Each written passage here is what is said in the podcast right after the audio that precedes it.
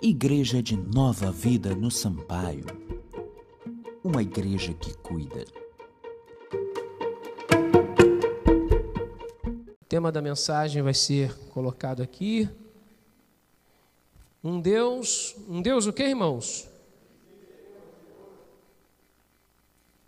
Um Deus misericordioso. Eu quero ler apenas dois versículos, mas nós vamos caminhar dentro desse livro uh, da Bíblia e você então deixe sua Bíblia aberta para que você possa continuar a leitura conosco. O livro é o livro do profeta Jonas, é o capítulo 1, e nós vamos ler do versículo, versículo 1 e o versículo 2 apenas.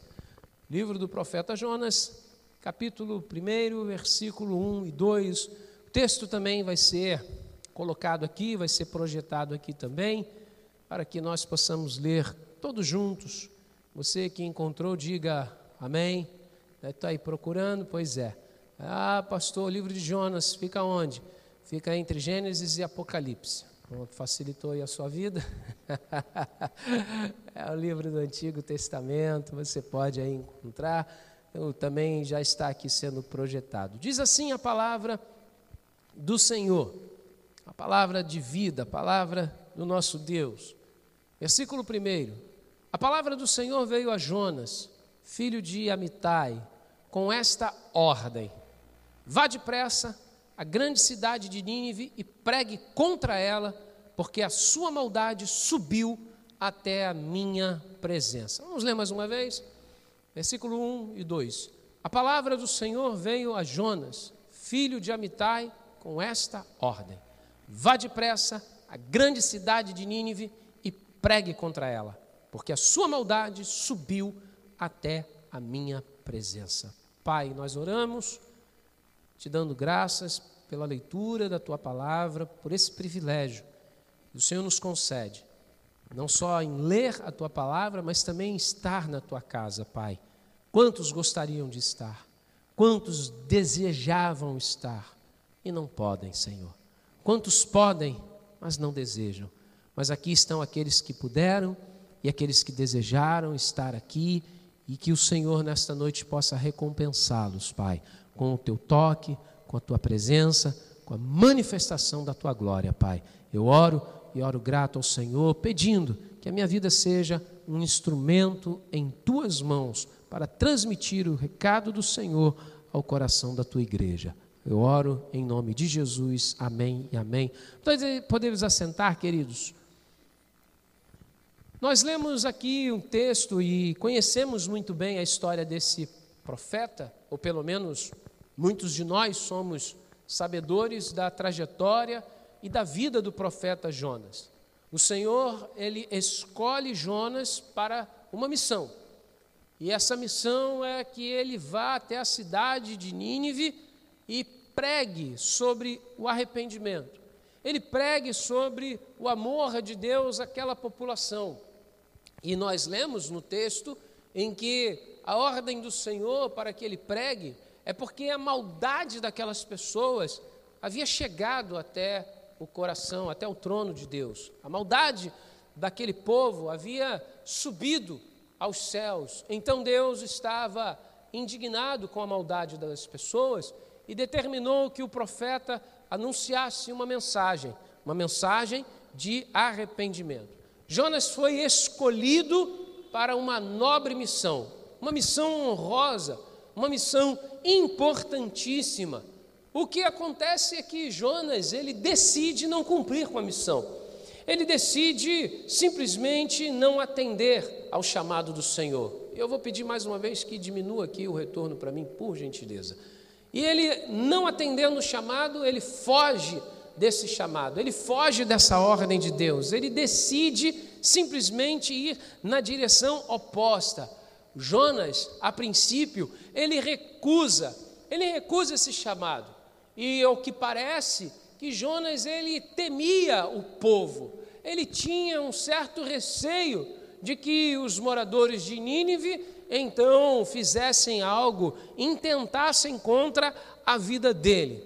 Porém, porém, na verdade, essa era a desculpa que Jonas queria apresentar, mas o motivo, O real motivo não era bem esse. O real motivo nós vamos falar dele um pouquinho mais à frente. Nós vamos olhar o real motivo da recusa de Jonas mais à frente na mensagem. O que o profeta então decide fazer? O profeta então decide fugir. Ele decide comprar uma passagem, ele decide entrar num barco e seguir numa direção completamente oposta à cidade de Nínive. Só que o que ele não imaginava, o que ele não contava, é que uma tempestade uma tempestade surgiria naquele, naquele momento, uma tempestade viria contra a sua embarcação. Ele, junto com outros passageiros, com outros marinheiros, percebem que a tempestade não era uma tempestade qualquer, e ela atinge o barco em que Jonas estava. E Jonas, por ser considerado o causador do problema, então ele diz aos homens: me lancem no mar me lancem no mar e esse desespero vai acabar. Me lancem no mar. E os homens entenderam que Jonas estava fugindo de Deus, estava fugindo de uma ordem do Senhor. Aqueles homens ficaram receosos: como é que nós vamos jogar um profeta no mar? Como é que nós vamos praticar um crime? Então eles disseram ao Jonas: Não, é melhor não, Jonas podem me lançar. E eles então fizeram aquilo que o Jonas havia pedido. Quando Jonas é lançado no mar, o mar revolto, o mar bravio, de repente o Jonas vai afundando. E eu penso na, na escuridão, eu penso na, na, na, na dificuldade deles enxergarem alguma coisa, o mar começa a ficar mais calmo. Os marinheiros agora ficam mais tranquilos. Os marinheiros perceberam que o problema era realmente o profeta e que a melhor coisa a ter sido feita era colocá-lo para fora do barco, colocá-lo no mar. Jonas, então, eu fico imaginando que o pedido de Jonas é um pedido, é um pedido bem delicado. Por quê? Porque quando ele diz assim, me joguem no mar, ele sabia que o mar estava furioso. Ele sabia que as chances dele sobreviver no mar eram mínimas, até porque, como ele sobreviveria no mar, eles estavam fazendo uma, um, percorrendo um, um, um trajeto e no meio do caminho tudo isso acontece. Eu fico imaginando que o desejo de Jonas era o desejo de não viver mais. Jonas decide não viver. Jonas prefere a morte, porque ser lançado no meio do mar, uma tempestade, é pedir para morrer. É uma tentativa de suicídio, na verdade. O Jonas, ele decide dar cabo da sua vida. Ele decide simplesmente não existir mais. E agora, pensando que o profeta, não desejando pregar a palavra, não desejando ir até a cidade, ele prefere, ele deseja a morte. É um tanto quanto surpreendente, é um tanto quanto inusitado, porque normalmente não olhamos para Jonas dessa maneira, não imaginamos que o profeta, ele desejou morrer, ele desejou que sua vida ela terminasse naquele momento. O que ele não acreditava, não podia imaginar é que, apesar daquela tempestade, leia comigo o verso 4, olha o que diz o texto. O Senhor, porém, fez soprar um forte vento sobre o mar e caiu uma tempestade tão violenta que o barco ameaçava arrebentar-se. Ou seja, o Jonas, ele salva a vida daqueles marinheiros, ele salva a vida daqueles homens, ele salva a vida deles porque ele sabia que se ele permanecesse ali, ele ia morrer, mas ele não estava preocupado em morrer. Ele não queria era que a vida daquelas outras pessoas também acabasse sendo atingida, também acabasse sendo afetada. Mas o que é muito curioso dentro desse cenário é que o Jonas, ele ele não sabia que aconteceria uma tempestade. Ele não imaginou que haveria um forte vento soprando. Mas quando você lê, bote novamente o versículo 4, quando você lê mais cuidadosamente, o versículo nos dá uma informação valiosa. E muito interessante, porque diz que o Senhor fez soprar um forte vento sobre o mar. Quem fez e provocou a tempestade foi Deus. Quem fez soprar esse vento sobre o mar foi Deus. Isso me leva a imaginar, isso me leva a pensar que na nossa vida existem situações em que Deus também fará soprar um forte vento que às vezes as coisas estarão muito calmas e tranquilas e de repente, quando você menos imaginar, haverá uma forte tempestade. No caso de Jonas, não era uma tempestade qualquer. O texto diz, o versículo diz, que era uma tempestade tão violenta, ou seja, ela era uma tempestade furiosa, que estava ao ponto de partir a embarcação. Irmãos, às vezes isso acontece conosco. Deus manda certas tempestades que parece que o barco da nossa existência ele vai se despedaçar por completo. Parece que a embarcação da nossa vida não vai resistir os fortes golpes da água do mar que está agitado. São situações de tragédia que nos acometem quando nós menos esperamos. De repente vem a notícia, vem a informação Alguém morreu. Hoje, a esposa pegou o telefone e veio chorando para me dar uma notícia. Eu já, a primeira coisa que eu perguntei foi quem morreu. Porque cada hora que alguém fala, cada hora que alguém manda um zap, cada hora que alguém manda uma notícia é falando, ó, fulano, sabe fulano, fulano morreu, sabe ciclano, ciclano morreu. Hoje de manhã, após o culto, o pastor Marcelo falou para mim assim: Puxa, rapaz, duas pessoas aqui que eu estava orando, elas, elas faleceram. Eu falei para ele: Não ora por mim, não, tá? Por favor. Vai ficar na tua aí, fica quieto aí. Não, não, não. Amém. Você já me entregou na mão do Senhor, já estou na mão do Senhor. Mas a gente já fica preocupado, porque qualquer coisa já é, a gente já está pensando numa tragédia. É uma notícia inesperada. É uma notícia que vai nos deixar perplexo. Jonas estava fugindo numa direção contrária. Jonas estava indo para o lado oposto ao lado que Deus desejava que ele fosse. Às vezes, irmãos, a gente também está fugindo de Deus. E nessa fuga, o Senhor manda uma tempestade, mas essa tempestade não é para nos matar, essa tempestade não é para dar cabo da nossa vida, essa tempestade é para nos colocar no lugar certo, no rumo certo, na direção correta. Porque o Jonas, ele tenta o suicídio.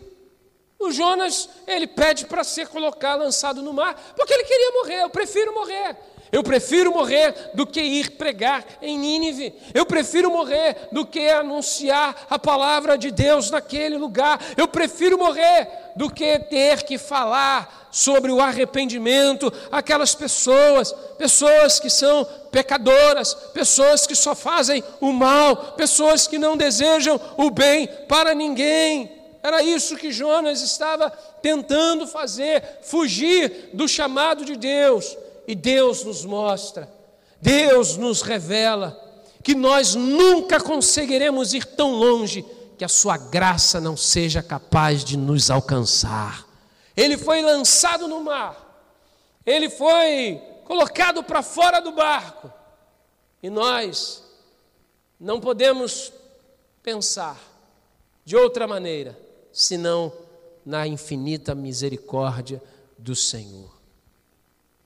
Enquanto você imagina que está prestes a sucumbir diante de uma violenta tempestade na sua vida, estará a misericórdia do Senhor por detrás dessa tempestade. O Senhor pode estar soprando esse vento, como nós cantamos aqui. E no primeiro momento pode parecer uma poeira, pode parecer um grande agito e ficarmos assustados, perplexos. Mas Deus continua cuidando de tudo. Deus continua cuidando daqueles quem Ele ama. O amor de Deus está sobre você. Não há lugar tão longe que você vá que a graça do Senhor não te alcance. O Jonas, colocado para fora do barco, mas o que ele não imaginava é que lá, no fundo do mar, estaria a misericórdia de Deus. Como assim, pregador? Leia comigo. Vá comigo no capítulo 2, versículo 1, olha o que diz o texto. Lá dentro do peixe, Jonas orou ao Senhor, ao seu Deus.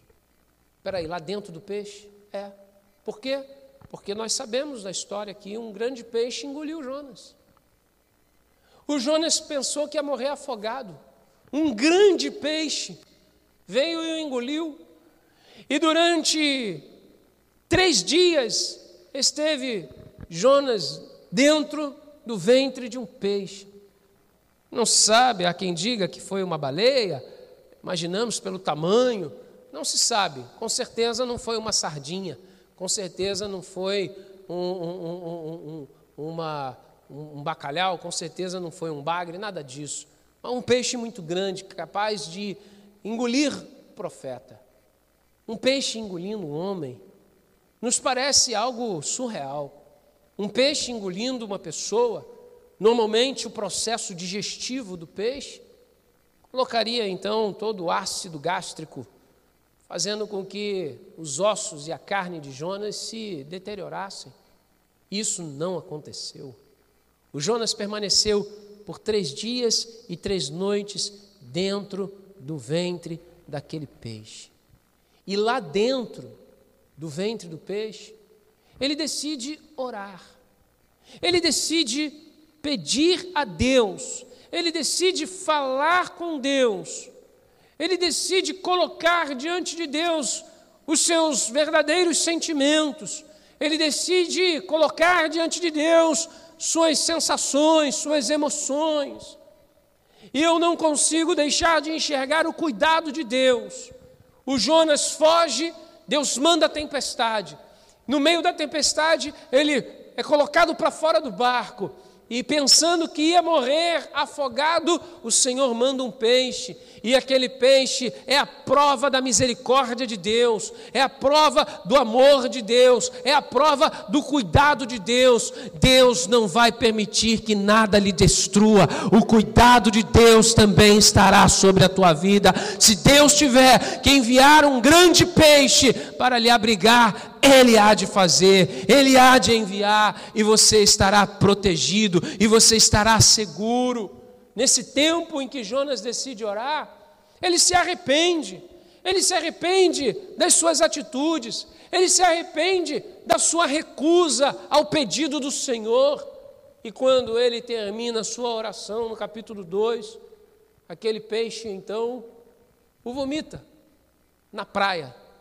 E a praia onde ele estava era na cidade de Nínive. Ele foi despejado pelo peixe, ele foi colocado para fora, no lugar onde ele deveria estar. Há quem pense, quem acredite, que nós não temos um livre-arbítrio. Isso não é verdade. Todos nós temos o livre-arbítrio. Diga amém por isso. Você não está aqui obrigado. Você não serve a Deus obrigado. Se alguém serve a Deus obrigado, então você precisa rever o seu cristianismo. Nós não somos obrigados a servi-lo. Deus não impõe à humanidade que a humanidade o ame. Deus não nos obriga a amá-lo. Deus não nos obriga a servi-lo. Desde os tempos de Noé, Deus convoca o homem a um arrependimento. Deus convoca o homem a uma mudança. E o homem não enxerga isso. As águas do dilúvio vieram para renovar a terra, porque havia uma família que servia ao Senhor através de um homem que era justo, Noé. Noé, sua esposa, seus três filhos e suas noras foram colocados dentro de uma arca com um grupo enorme de animais, com pares de animais. Deus não destrói a humanidade. Deus dá à humanidade uma oportunidade de que ela se volte para Ele. E o tempo passou, e o que nós temos visto? Uma humanidade cada vez mais longe do Criador, cada vez mais distante de Deus. Jesus morreu na cruz e o sacrifício de Jesus não foi em vão. Não, não foi, porque nós estamos aqui. Estamos aqui de bom grado, estamos aqui porque porque entendemos a obra da cruz. Porque entendemos que esse grande amor ele foi derramado sobre nós e nós tivemos o privilégio de nos apropriarmos deste amor. Mas este amor não é exclusivo nosso, este amor é sobre todo aquele que deseja uma vida com Deus. O Jonas, quando ora, Deus não o obrigou. Deus não disse para ele assim: se você não for, vou te matar. Porque se Deus quisesse que Jonas morresse, não mandava um peixe para engoli-lo. Se Deus quisesse que Jonas morresse, simplesmente teria deixado com que ele se afogasse naquele mar. Deus não impôs uma punição ao Jonas. Deus não impôs a Jonas um castigo. Deus não retira do Jonas o livre-arbítrio. Deus simplesmente cuida do Jonas. Deus simplesmente ama o Jonas. Deus simplesmente desejou usar a vida de Jonas para cumprir com o amor derramado sobre a cidade de Nínive. Um amor sobre uma população pecadora. O um amor sobre um povo que ignorava e rejeitava a Deus. Ainda assim, o Senhor sendo rejeitado por aquele povo, ele amou aquele povo e escolheu um homem para pregar aquele povo e anunciar aquele povo que haveria oportunidade de salvação, que haveria chance de transformação. O Jonas, ele ora e na sua oração, versos 7 ao 10, capítulo 2, ele diz o seguinte: Quando a minha vida já se apagava, eu me lembrei de ti, Senhor, e a minha oração subiu a ti ao teu santo templo. Aqueles que acreditam em ídolos inúteis desprezam a misericórdia, mas eu, com um cântico de gratidão, oferecerei sacrifício a ti. O que eu prometi, cumprirei totalmente. A salvação vem de quem? A salvação vem do Senhor. Versículo 10. E o Senhor deu ordens ao peixe, e ele vomitou Jonas em terra firme. Após esta oração, após este clamor a Deus, Jonas ele fala: quando a minha vida já se apagava, eu me lembrei de ti. Deus não mudou o coração de Jonas. Não foi Deus quem foi lá e mudou a vontade de Jonas. Não, foi o Jonas que caiu em si, foi o Jonas que se lembrou do Senhor, foi o Jonas que lembrou das misericórdias de Deus. Ele mesmo diz: aqueles que acreditam ídolos inúteis desprezam a misericórdia, mas eu, com um cântico de gratidão, eu oferecerei sacrifício a ti. E ele disse que o que ele prometeu, ele iria cumprir ele declara que a salvação vem do Senhor. E quando ele declara que a salvação vem do Senhor, Deus deu ordem ao peixe para que o lançasse na praia. E ele então é lançado na praia. Irmãos, essa compaixão no coração de Deus, essa compaixão deveria reger a vida de Jonas. Essa mesma compaixão que encheu o coração de Deus de amor por Nínive e por ele também. Era a mesma compaixão que deveria reger a vida do profeta. Por isso que na sua oração ele faz a referência aos que acreditam em ídolos, mas desprezam também a misericórdia. Para Jonas, aquele povo de Nínive não seria capaz de se arrepender. Para Jonas, pregar para aquele povo, seria um desperdício total.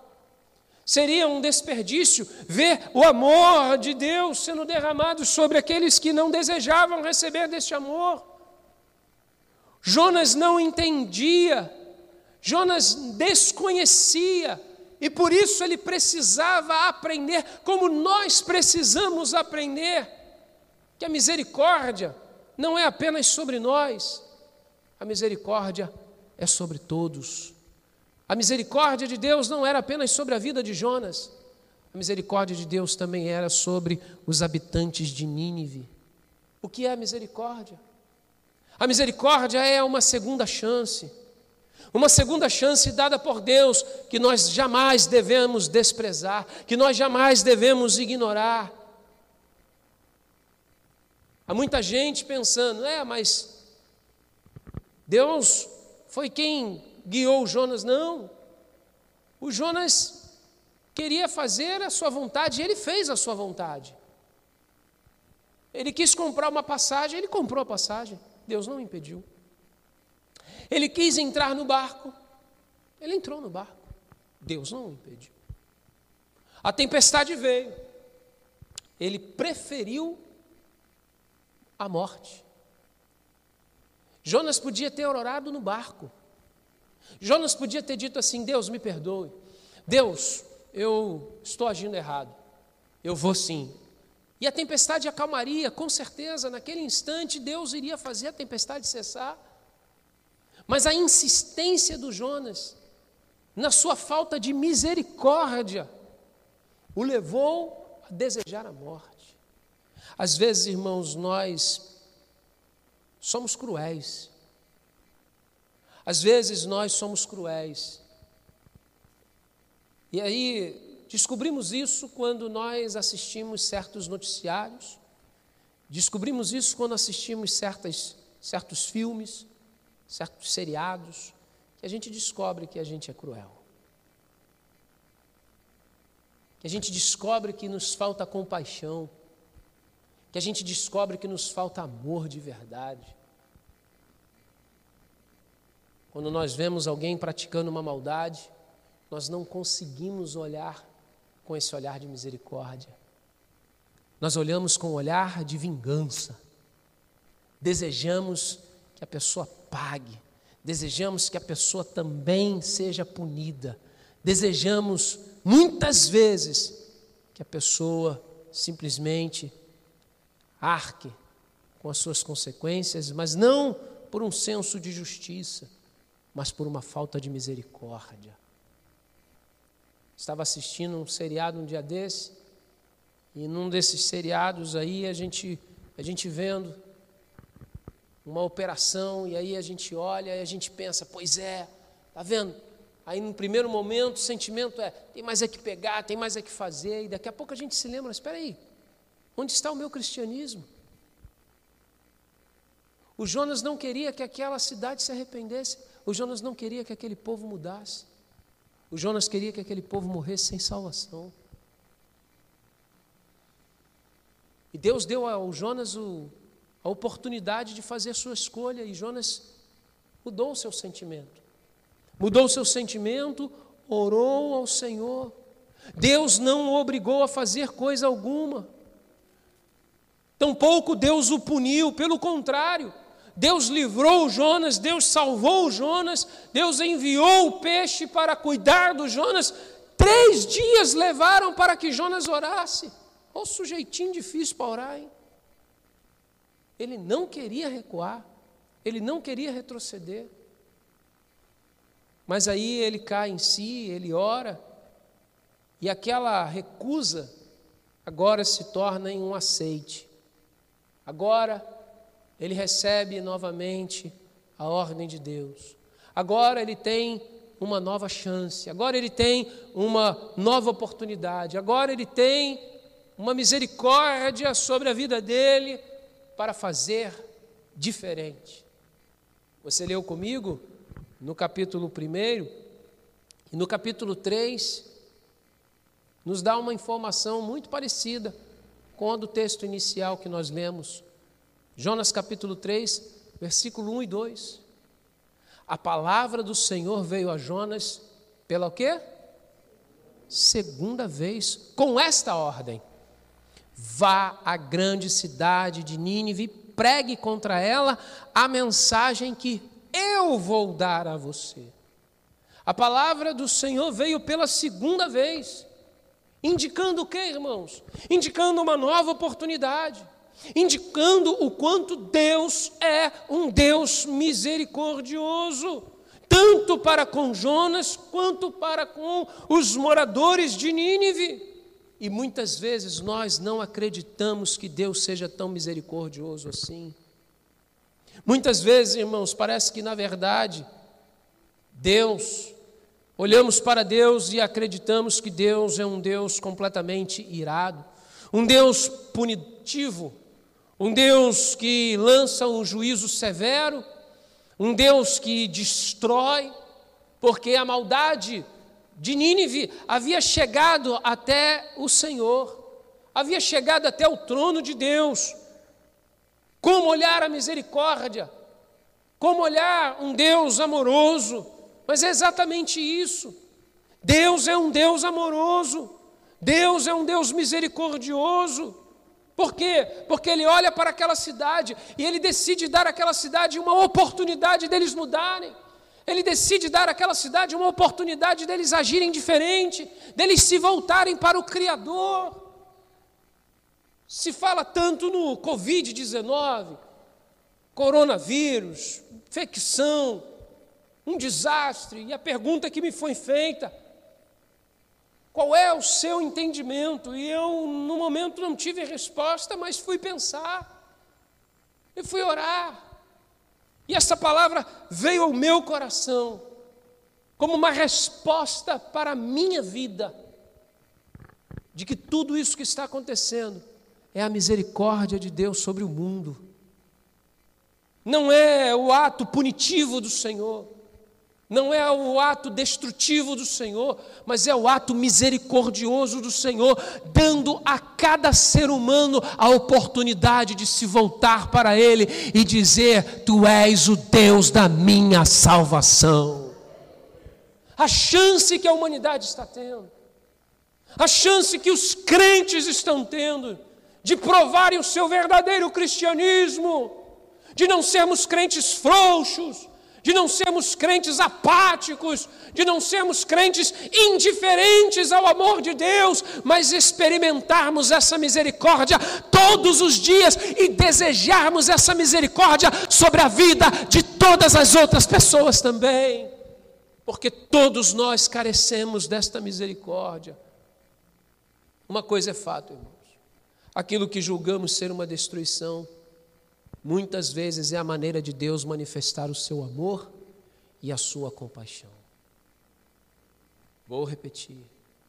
Aquilo que julgamos ser uma destruição, muitas vezes é a maneira de Deus manifestar o seu amor e a sua compaixão. Com que finalidade? Esperando que as pessoas se voltem para Ele, esperando que essas pessoas se arrependam esperando que essas pessoas alcancem a sua misericórdia. O trabalho de Jonas levou os moradores daquela cidade a terem uma mudança de postura. A mensagem de Jonas, que ele recebeu do Senhor, levou aquelas pessoas, aqueles moradores, aqueles habitantes a terem uma mudança de comportamento aquelas pessoas aceitaram a misericórdia de Deus. E como resultado, leia comigo o versículo de número 10, capítulo 3 de Jonas. Deus viu o que eles fizeram e como abandonaram os seus maus caminhos. Então Deus se arrependeu e não os destruiu como tinha ameaçado. Por que Deus fez isso tudo? Por amor. Porque Deus agitou isso tudo por amor.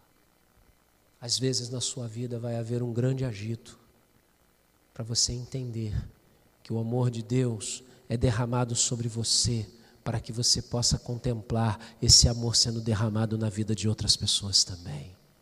A transformação de Jesus na minha vida, na sua vida não é para nos fazer caminhar mais confiantes, mais altruístas, mais positivos.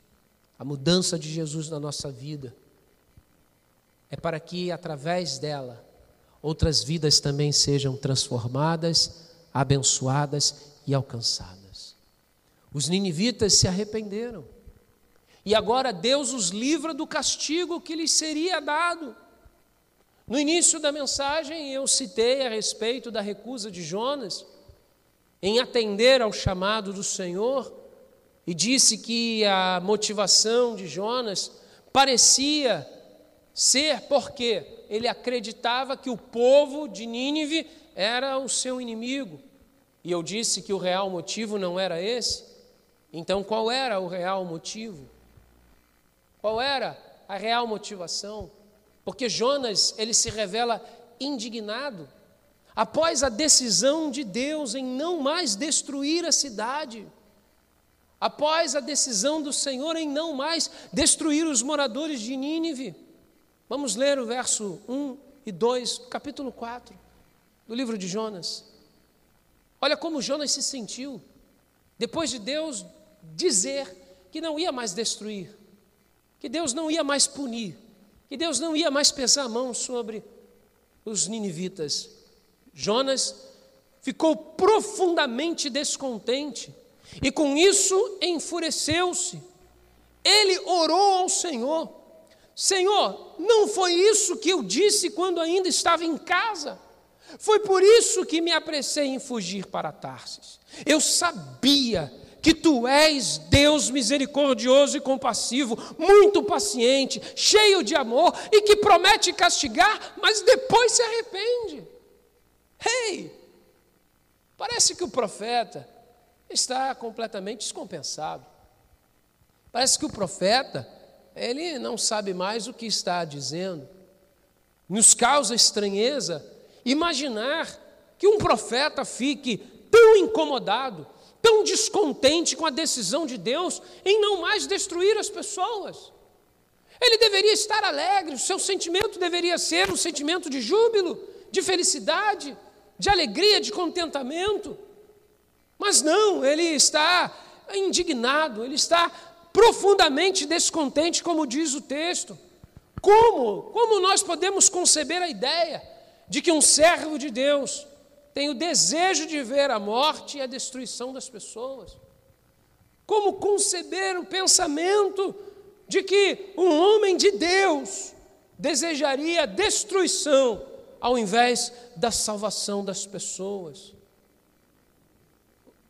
Nós temos que olhar com mais atenção para de fato entendermos exatamente o que o profeta está querendo nos dizer. Ele diz Coloque o versículo 2 aqui.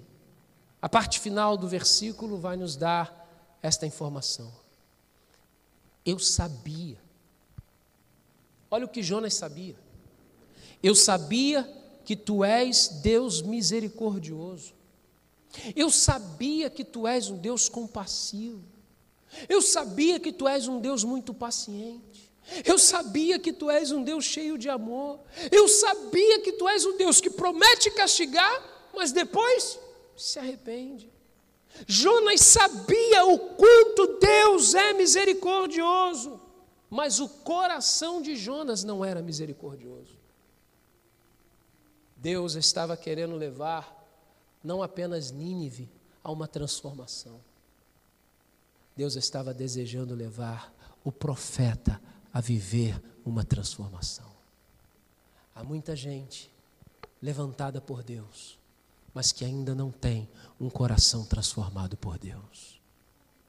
Deus salvou uma nação, Deus salvou um povo, mas o desejo de Deus ainda não tinha se completado. Deus queria salvar o profeta. Deus queria mostrar ao profeta que a mesma misericórdia que ele teve sobre os ninivitas, ele também, o Senhor, estava tendo sobre a vida de Jonas. Jonas não aceitava que esta misericórdia alcançasse as outras pessoas. Nós não podemos viver um amor egoísta, achando que as bênçãos de Deus e que a salvação de Deus é só para nós. Nós precisamos repartir essa salvação, nós precisamos repartir esse amor, nós precisamos repartir essa misericórdia, nós precisamos repartir essa compaixão. Essa é uma das maiores lições que nós podemos aprender, termos um coração igual ao coração de Deus. Não basta ver Deus como um Deus cheio de amor. É preciso também que nós manifestemos esse mesmo amor sobre as pessoas. De que adianta saber que Ele é um Deus cheio de misericórdia, se nós não somos capazes de demonstrar essa mesma misericórdia sobre as pessoas? Jonas sabia disso tudo, ele diz: Eu sabia, eu estava em casa, é por isso que eu queria ir para Tarsis, por isso que eu não desejei ir para Nínive, porque eu sabia disso tudo. Jonas sabia o que o seu coração não sabia, é que ele podia agir e bater como o coração de Deus. Ele recusa o chamado. Por quê? porque ele sabia que Deus voltaria atrás caso o povo se arrependesse. Então ele foge. Mas o amor de Deus alcançou Jonas. O amor de Deus levou Jonas a ter uma segunda chance. Deus não estava dando uma segunda chance aos ninivitas, Deus estava dando uma segunda chance ao Jonas. Uma segunda chance de ter um coração cheio de misericórdia, como o coração de Deus. Um coração cheio de compaixão, como Deus é cheio de compaixão. O amor de Deus o alcançou. O amor de Deus deu a ele uma nova oportunidade, deu a ele uma nova expectativa, deu a ele uma nova chance. Chance essa, inclusive, que se traduziu neste grande amor. Deus está manifestando o seu amor sobre os moradores da terra. Deus está manifestando Sua misericórdia sobre o mundo, esperando que através de mim e de você as coisas se tornem diferentes, que haja uma mudança, que haja uma transformação, que haja arrependimento e que por fim haja conversão de almas. Afinal de contas, Ele é o Senhor, Ele é misericordioso. Que Deus os abençoe, em nome de Jesus.